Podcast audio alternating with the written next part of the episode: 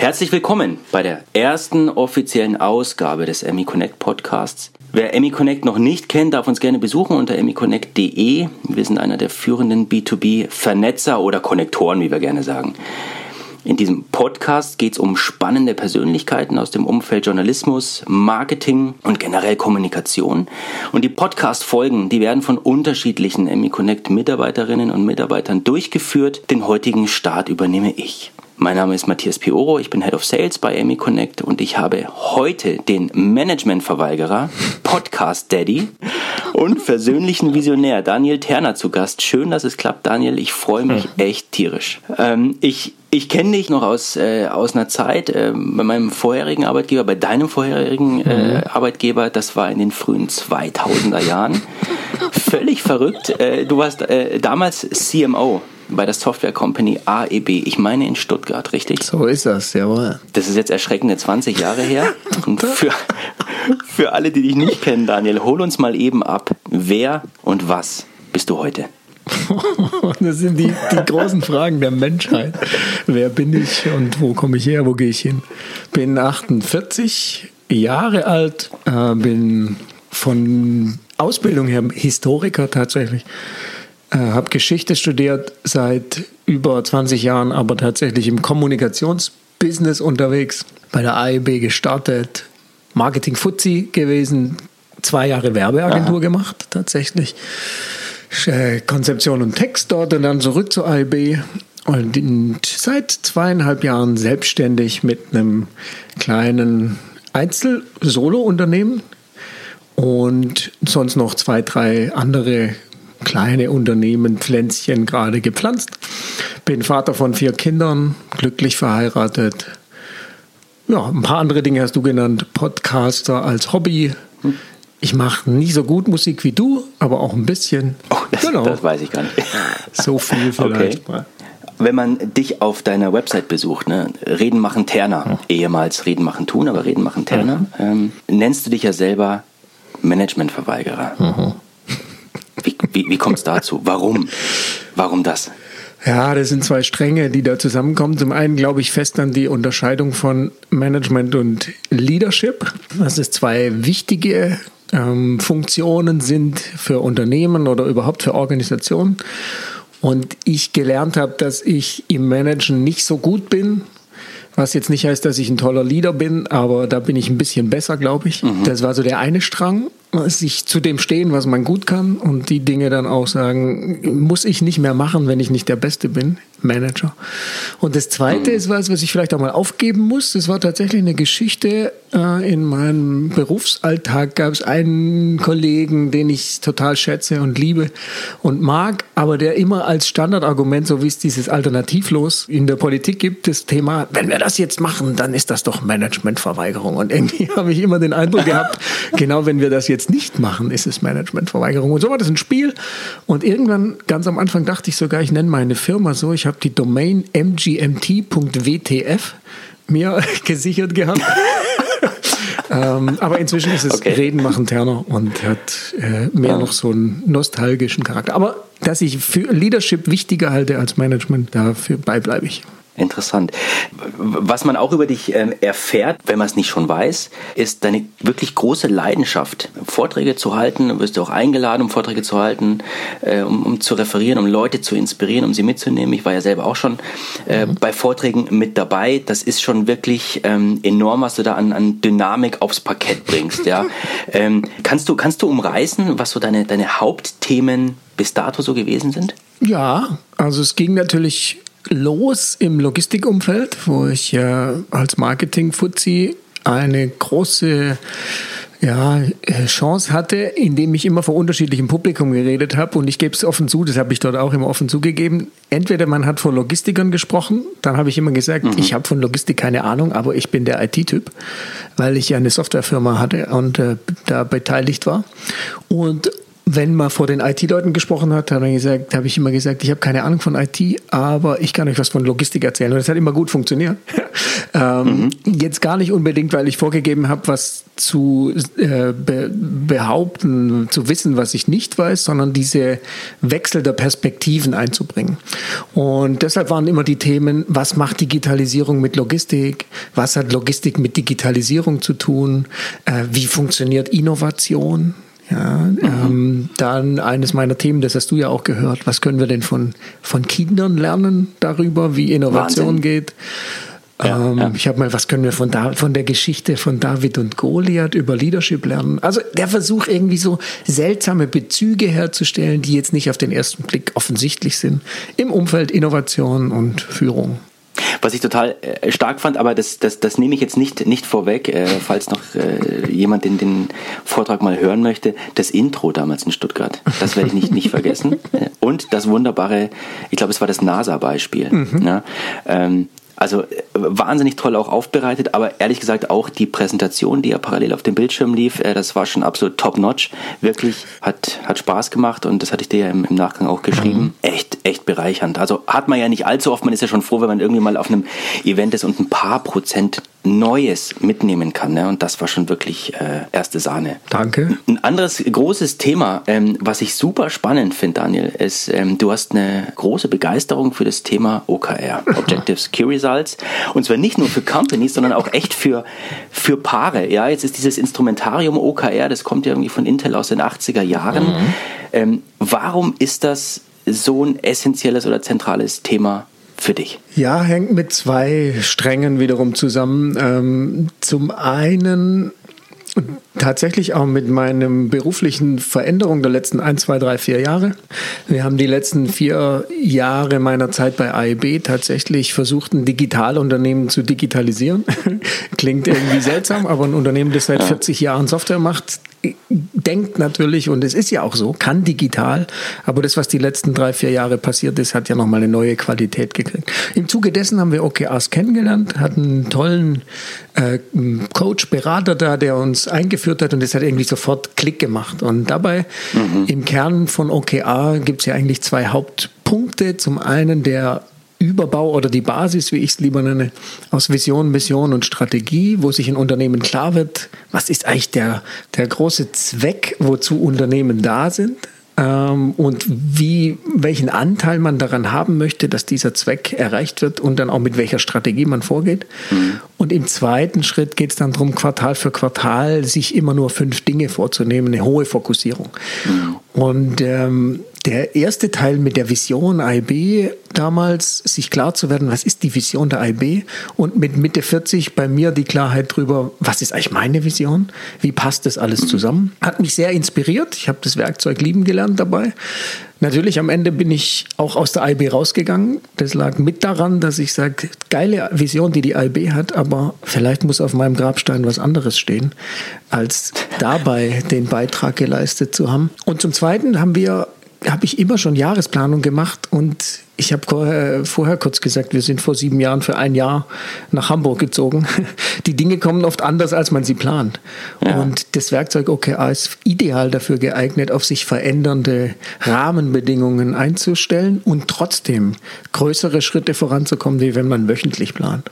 Und Mhm. Wir nehmen ja gerade auf in Zeiten von Lockdown, auch wenn wir nicht Corona in den Mittelpunkt stellen wollen. Es macht es nur umso deutlicher. Wer Anfang des Jahres ein Jahr geplant hat, der ist jetzt anders dran wie jemand, der jetzt das zweite Quartal komplett neu plant in der OKR-Denke. Ja. Dass wir das auf Paare übertragen hat, es war eigentlich so ein so ein kleiner Spaß, weil wir als Paar, wir sind ja so Patchwork-Familie und so, äh, oft auch schon Jahresplanung gemacht haben. Und als dann klar war, hey, das passt irgendwie zusammen, haben wir das ausprobiert. Und das haben wir ausprobiert und ein paar Paaren erzählt. Inzwischen haben wir drei Seminare abgehalten. Äh, vier sind sogar, 30 Paare machen schon mit. Das ist eines der Pflänzchen. OKR für Paare. Wow.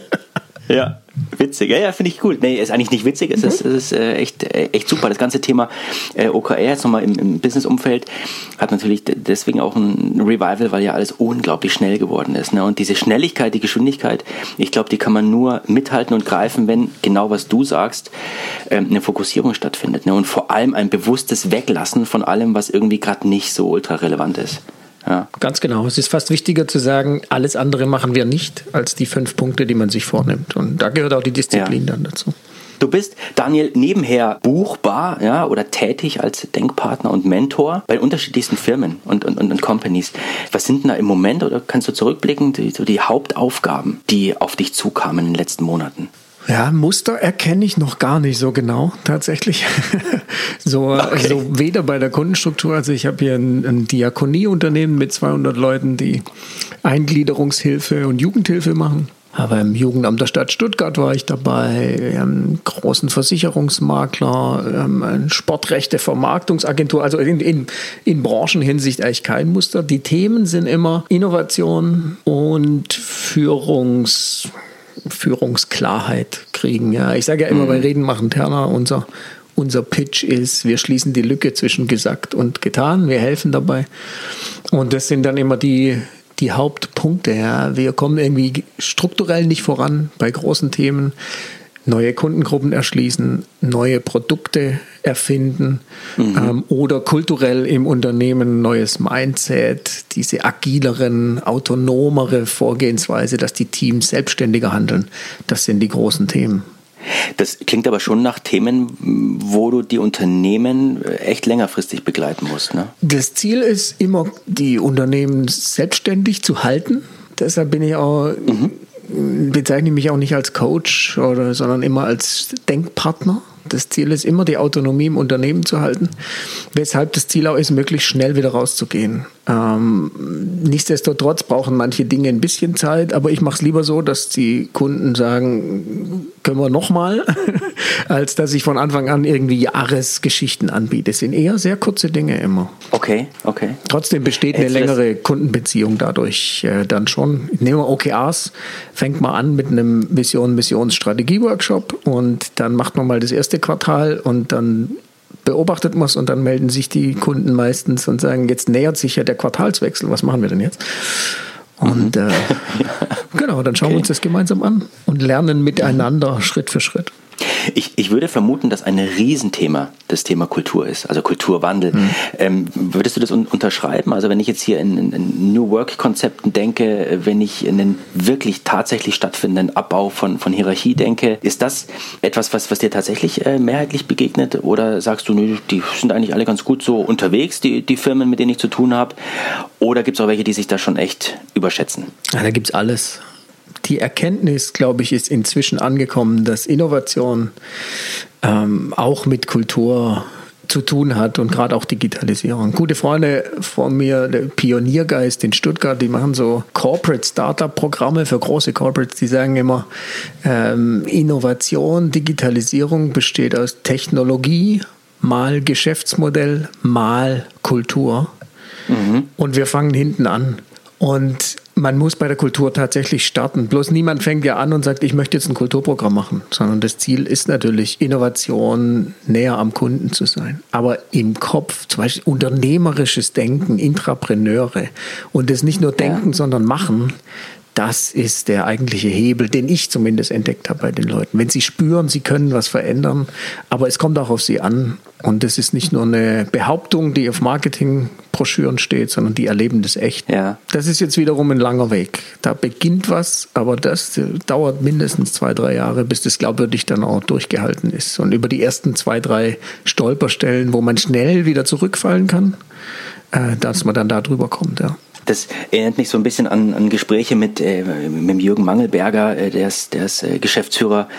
Ähm, bei der Firma Mangelberger in der Nähe von, von Nürnberg in, in, in Roth oder auch mit dem ähm, Herrn Dehn von, von Dehn und Söhne, die äh, unabhängig voneinander in, in Gesprächen immer wieder betont haben, es kommt echt drauf an, ob du Unternehmer bist ne? oder Unterlasser. Und dieses, dieses Thema bin ich, bin ich wirklich un Unternehmer, äh, das zeigt sich ja auf so vielen Ebenen, ja. Und da ist für viele das Thema Kultur vollkommen neu. Ja, und sich dafür zu öffnen, ähm, ist schon eine Riesenleistung. Also es ist echt eine mhm. Frage von, von Mut. Ja, aber ich bin mir sicher, dass das zahlt sich wirklich aus. Ja. Mhm. Hm. Jetzt bist du wahnsinnig umtriebig und dynamisch unterwegs, Daniel. Ähm, Gibt es irgendwie. Weiß gar nicht. Also ich stelle mir, ich, ich stell mir auch deinen dein, dein Kalender unglaublich voll vor. Ähm, lässt sich das einfach so, so zu vereinbaren? Also Job und Familie, fällt dir das leicht? Ja. Ich bin eigentlich kein Freund von dem Begriff Work-Life-Balance. Das war ja aber auch nicht eine Frage, sondern Arbeit- und Familienbalance. genau. Und ich bin ja jetzt 20 Jahre Corporate-Kartoffel gewesen, also festangestellt. Und wenn ich es damit vergleiche, ist mein Selbstständigen-Sein jetzt eins, wo das deutlich besser geht tatsächlich als äh, in Angestelltenzeiten. Das heißt mhm. nicht, ich arbeite weniger, aber ich kann es deutlich selbst bestimmter gestalten. Obwohl ich bei AIB immer mein eigener Herr war und schon sehr viel von dem, was wir heute mit Kultur gerade besprochen hatten, eigenständig arbeiten. Ich konnte alles machen, aber es gab natürlich viel mehr Verflechtungen. Und im mhm. Moment, mein Lieblingsbeispiel ist, äh, meine Tochter, die ist zwölf und macht Vol äh, voltigiert gerne. Und es ist klar, Montag, 16 Uhr, fahren wir mit dem Fahrrad zum Reitclub. Dort ist sie dann drei Stunden Voltigiertraining. Ich habe das Passwort vom WLAN und kann dort in Ruhe arbeiten und ab und zu rausschauen. Das ist für mich die perfekte Verbindung von Familie, weil wir fahren eine halbe Stunde hin, eine halbe zurück. Wir reden da in einer Art, mhm. wie vielleicht Papas mit Zwölfjährigen nicht mehr oft reden können. Und trotzdem okay. kann ich auch arbeiten. Ähm, also ist so ein Sinnbild dafür. Macht's schön greifbar. Mhm. Und mit, der, mit, mit meiner Frau natürlich ist das Thema über OKRs. wir messen ja zum Beispiel unsere, wir haben ja so Love Performance Indicators, also in Ableitung von den KPIs. Messen, wir, Livestream? Okay. messen wir zum Beispiel den Zusammengetrenntsein-Index. Also jede Woche checken wir am Ende der Woche, waren wir genügend zusammen und waren wir genügend getrennt. Ah, okay. Und solche Dinge. Ähm, das ja. hilft uns natürlich total, das dann auch zu beeinflussen in der kommenden Woche. Sagen, lass uns mal mehr auf uns persönlich achten als einzelnen Menschen oder lass uns mehr miteinander machen, damit der Index in die Balance kommt. Wir kommen gleich noch auf, auf deine, deine Töchter auch äh, zu sprechen und auf einschneidende Happenings. Ähm, vorab aber noch, noch eine, eine andere Thematik, die ich unglaublich interessant finde. Wer dich kennt, Daniel, der weiß, dass in deinem Leben und Tun Gott und Liebe eine riesige Rolle spielen. Kannst, kannst du irgendwie für uns darstellen, wie sich das bei dir ähm, auch im, ich sage es mal bewusst, im Daily Business zeigt? Oder ist es einfach so natürlich, dass du sagst, nee, es ist halt einfach da, ich mache mir da keine Gedanken drüber? Ja, ich mache mir schon natürlich Gedanken drüber, weil man möchte ja nicht mit anderen Menschen irgendwie äh, damit überfordern oder auch überfallen mit dem, was einen persönlich ausmacht. Es gibt ja diesen diesen berühmten Satz irgendwie, dass man mit, über Religion eigentlich nicht sprechen sollte. Ich habe jetzt eigentlich eine gute Antwort darauf gefunden, dass es eigentlich darum geht, eben doch darüber aufgeklärt sprechen zu können, weil Religion geht irgendwie nicht weg. Ich glaube, dass Religion oft genauso viele Probleme schafft, wie sie tatsächlich lösen könnte. Deshalb ist für mich auch eher der, der Bitte, fand ich schön, dass du gesagt hast, Liebe spielt eine Rolle, mhm. weil in dem christlichen Umfeld, wie ich es verstehe, das sich auch in der großen Tradition der Weltreligionen sieht. Also ich bin so ein bisschen in die Mystik, äh, die Mystiker und da gibt es sehr viele Verbindungen aus den verschiedenen Religionen. Geht es immer darum, dass Gott eigentlich Liebe pur ist und immer wenn Liebe erlebt wird, dann ist da was Göttliches und äh, das prägt mein Leben, nicht weil ich das besonders gut kann, sondern weil ich einfach merke, dass ich das sehr brauche ähm, und deshalb für mich so die, die Frage an den Weihnachtskarten kann man es bei mir erkennen, weil ich finde immer eine Weihnachtskarte kann durchaus enthalten, was da ursprünglich in diesem Fest mal drin gesteckt hat. Oder ich gratuliere ja. den Menschen gern und wünsche ihnen Gottes Segen, weil das für mich so die größte Klammer ist um alles Positive, was sich jemand wünschen kann. Da äußert sich das vielleicht ähm, im business da, da, da, war aber auch, sorry, da, da war ja auch Daniel echt ein, echt ein sehr, sehr cooler Spruch drauf. Ne? Mach's doch, wie war das, mach's doch zu Weihnachten mal wie Gott, komm einfach mal runter. Genau, das, also dann Sehr schön, der ja. Versuch, das vielleicht auch ein bisschen anders darzustellen, als man es sonst kennt. Ähm, mhm. Nicht so pietätvoll oder pathetisch, sondern eher so ein bisschen umgangssprachlich. Aber so ist es ja. Das war ja das, was an Weihnachten passiert ist. Gott kam einfach Richtig. mal runter.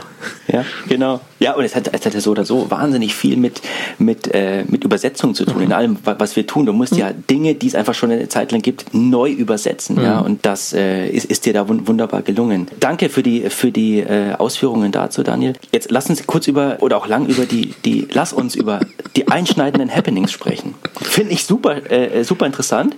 Äh, du hast selber einen Podcast äh, und zwar mit deinen Töchtern zusammen, mit Santa und Daphne. Was, was war denn der Anlass dafür äh, und was erwartet ihr davon? Oder ist es mhm. wirklich reines Hobby? Mhm. Also ehrlich gesagt muss man es umdrehen. Die haben einen Podcast und ich darf mitmachen. Ach so. Das war das Faszinierende, ähm, dass sie wirklich, also in Sachen Technik, in Sachen, oh, jetzt nachhalten, wir brauchen Termine. Gerade kam wieder die SMS, wir brauchen Termine für die nächste Runde. Ja, ist entstanden. Santa ist inzwischen äh, 26, Daphne 23. Meine älteren Töchter aus erster Ehe wir haben dann, ich habe dann ja nach der Scheidung nochmal geheiratet und äh, als wir dann unsere beiden Kinder bekommen haben, meine Frau und ich, haben beide großen Töchter auch entschieden, zu uns zu ziehen.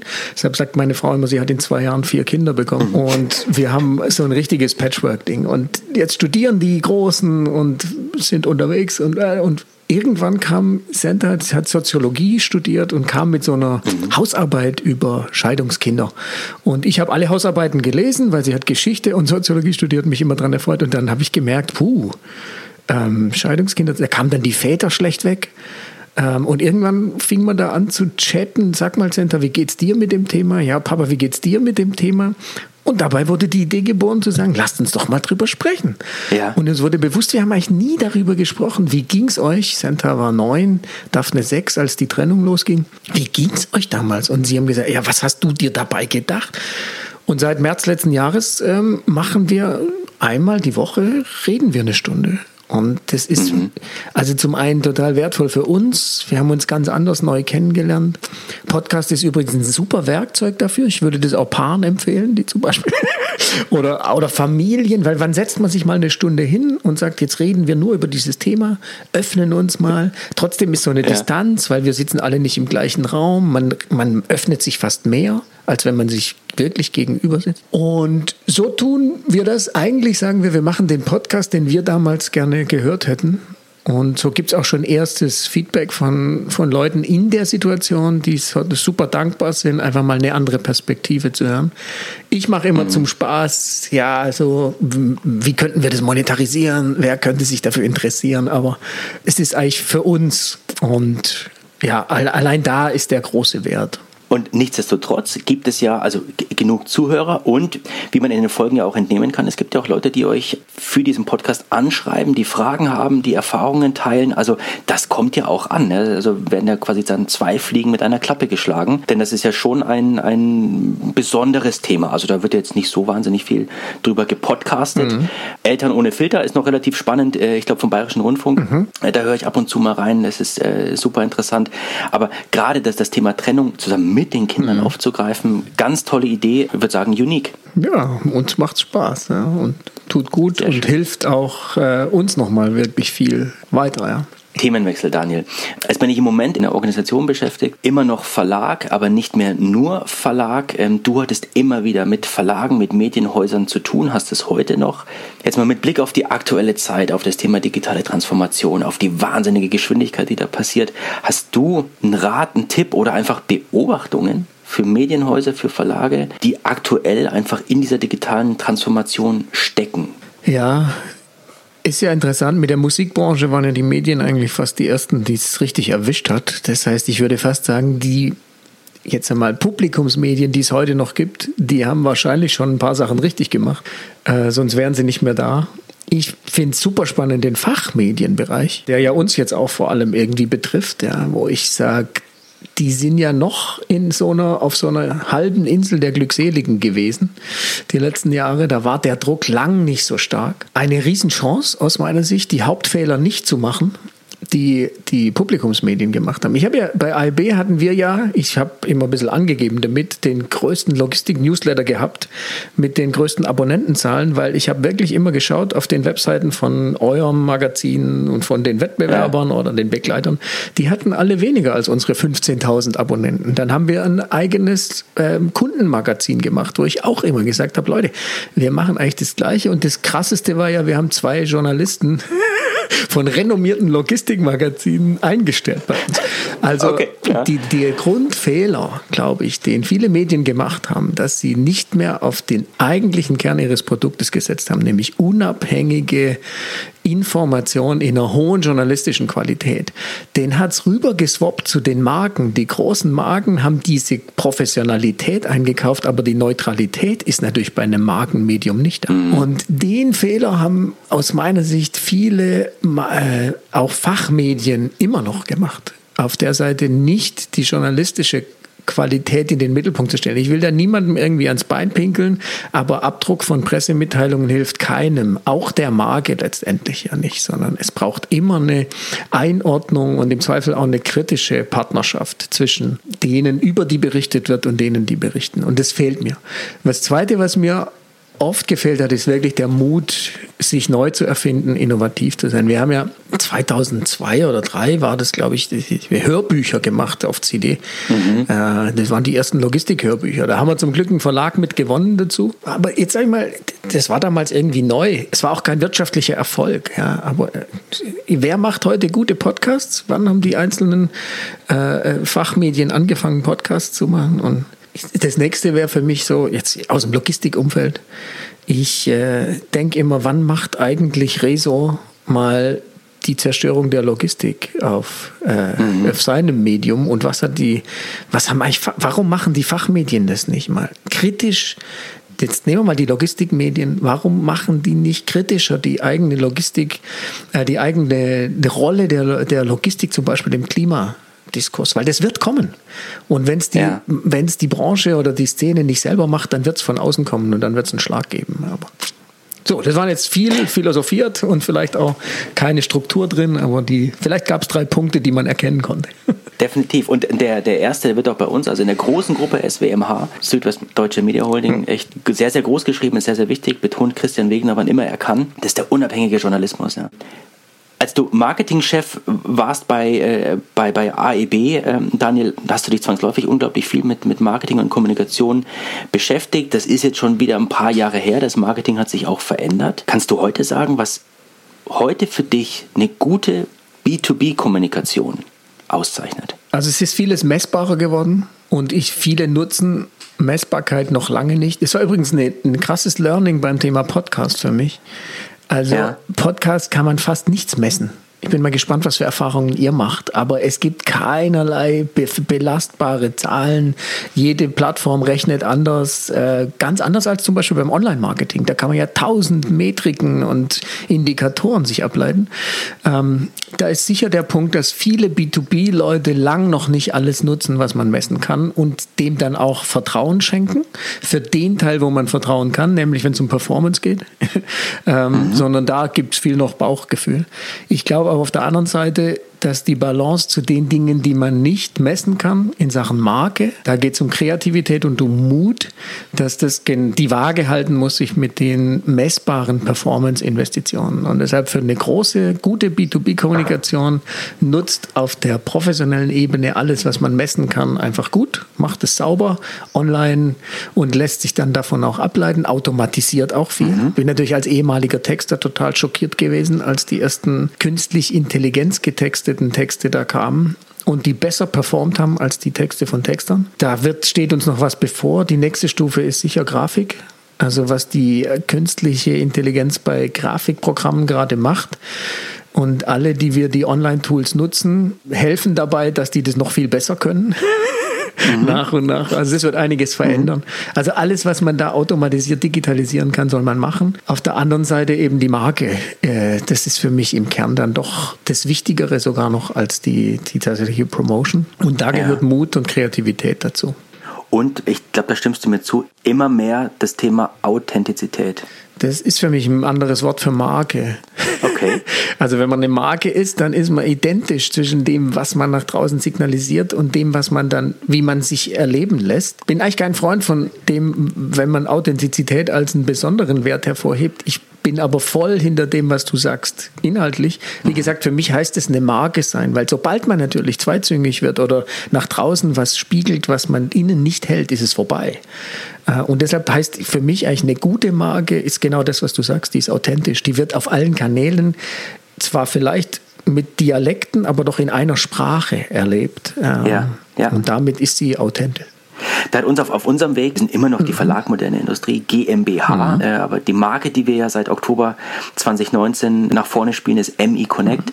Mhm. Und da hat uns der Markenberater ganz, ganz wunderbar, der Heiko Dertinger, an die Hand genommen und, und, und geführt und genau auch diese, diese Themen uns eingetrichtert. Ne? Und auch vor dem Hintergrund, Marke ist Diktatur, ähm, immer auf die wesentlichen Punkte gebracht. Was wollt ihr kommunizieren? Ähm, was sagt das Markensteuerrat? Wer seid ihr? Und vor allem, wer wollt ihr sein und braucht es der Markt? Das geht nicht ohne äh, authentisch zu sein und auch immer wieder zu hinterfragen, sind wir eigentlich noch auf dem richtigen Weg dabei. Ja, ganz wichtiger Punkt. Das ist ja vielleicht diese Meta-Authentizität, wenn man so will. Nämlich, du sagst ja selber, sind wir auf dem richtigen Weg noch. Das heißt, Marke wandelt sich auch. Und wenn ich euch angucke, ja. ihr, ihr geht ja voll in Richtung veränderte Kundenbedürfnisse, ja, ihr Verbindungen herstellen, äh, weg von dem klassischen Verlagsgeschäft hin zu neue Netzwerke bilden. Das heißt, ihr bleibt euch da natürlich treu, was euer Nutzenversprechen angeht, aber die Form, die ihr findet, erfindet ihr ja neu. Und das meine ich mit, mit so einer Meta-Authentizität, dass man ja trotzdem von den von der Art, wie man es macht, äh, neue Wege findet. Und das darf natürlich eine Marke nicht sein. Diktatur in dem Sinn haben wir schon immer so gemacht, äh, das machen wir jetzt immer so, sondern bewusst sagen, was haben wir immer als Wert geliefert und wie würden wir den heute liefern, wenn wir heute anfangen würden? Was würden wir da anders machen? Prima zusammengefasst, genau. Ein Wort, Daniel. Signed, sealed and delivered. Ganz anderes Thema. Was hat's denn mit, mit deiner Logistikband auf sich? Einmal, aber Logistikkongress Berlin, ja, habe ich euch gehört. Ist das, ist das echt ein, ein Dauerthema? Trefft ihr euch? Probt ihr virtuell zusammen? Finger in die Wunde. Nein, nein, nein. Also es gab eine Phase, zwei, drei Jahre, da haben wir irgendwie es geschafft, auf ein, ein zweimal so Events zu spielen. Das war eigentlich so eine Schnapsidee, aber eine, die mir gefällt, einfach, weil wenn, wenn, ist wieder so ein Thema wie Persönlichkeit, Privatleben und Beruf sich nicht verbinden muss, sondern eine Einheit bilden kann. Weil das waren alles Leute aus der Logistikszene. Herr Frank Schiemann, kennen Sie ihn ja auch. Ja. Ähm, dann Thilo Jörgel. Wir haben es nie geschafft, gell, dass du mal mitgespielt hast. Du hättest wahrscheinlich, ja, das stimmt. Äh, außer dem Frank, ihr seid wahrscheinlich eine Liga, aber alle anderen sind wir ja Amateure. Ähm, genau, der Spaß war einfach zu sagen, hey, äh, können wir einfach was von uns zeigen, ohne uns jetzt groß in den Vordergrund spielen zu wollen und unserer Liebe zur Musik äh, zu folgen. Und Musik ist ja eine Sprache, die irgendwie selbst Markengrenzen oder Unternehmensgrenzen so gut überwinden kann, dass es egal war, wenn es einmal ein Wettbewerber mitgemacht hätte. War jetzt nicht der Fall. Ja. Ähm, genau, wir durften dann bei einem bei Jubiläumsfest von einem, äh, von einem Logistikmagazin spielen, Logistikkongress. AEB durften wir ein paar Mal spielen. Und der größte Spaß war natürlich immer die Proben, das weißt du auch.